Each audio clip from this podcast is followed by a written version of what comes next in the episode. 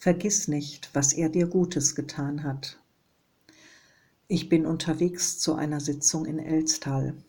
Wie oft bin ich diese Strecke gefahren, aber das letzte Mal liegt nun doch schon wieder einige Jahre zurück. Während ich die Fahrt durch den sonnig dunstigen Novembervormittag mit all seinen Farben genieße, wandern meine Gedanken zurück. Mehr als 17 Jahre ist es inzwischen her, dass ich auf dieser Strecke hinter dem Umzugswagen hergefahren bin.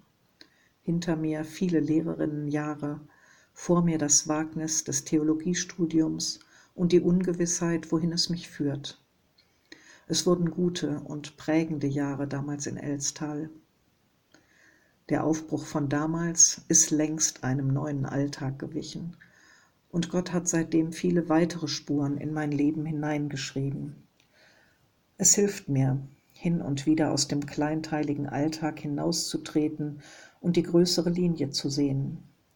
Zwischen all den Terminen, Aufgaben und Herausforderungen, dem Denken von Tag zu Tag, von Woche zu Woche scheine ich manchmal festzuhängen. Geht es Schritte vorwärts, aber dann auch wieder zurück. Ich fange an zu fragen, gibt es eine echte Perspektive?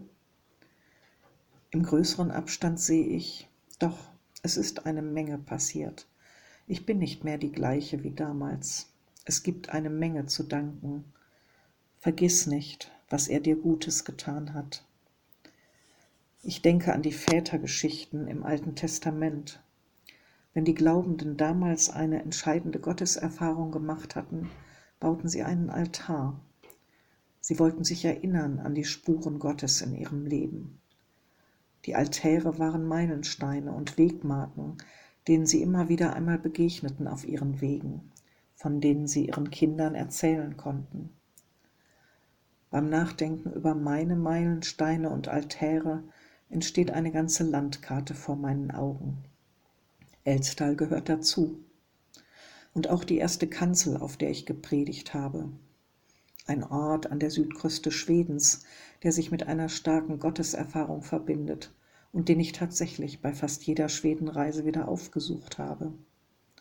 Mein Schulleitungsbüro, mein Zelt in einer einsamen Sommernacht, das Wohnzimmer einer Gebetsfreundin, der Treffpunkt einer Frauengruppe in einem afrikanischen Dorf. Die Liste ließe sich fortsetzen.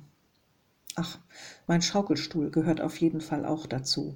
Wo auch immer er stand, haben dort manche wichtigen Entwicklungen ihren Anfang genommen. All diese Orte will ich nicht vergessen, weil sie mich an Gottes Handeln in meinem Leben erinnern. Wie sieht die Landkarte deiner Gotteserfahrungen aus? Wo hast du deine Altäre gebaut? vielleicht über die Welt verteilt, vielleicht in einem ganz begrenzten Umfeld. Nimm dir doch mal die Zeit, es aufzumalen oder aufzuschreiben. Dann kannst du es aufhängen oder in deine Bibel legen und dich immer wieder erinnern.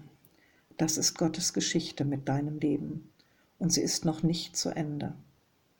Lobe den Herrn, meine Seele, und vergiss nicht, was er dir Gutes getan hat. Ich wünsche dir viel Segen beim Erinnern. Deine Pastorin Heimke Hitzblech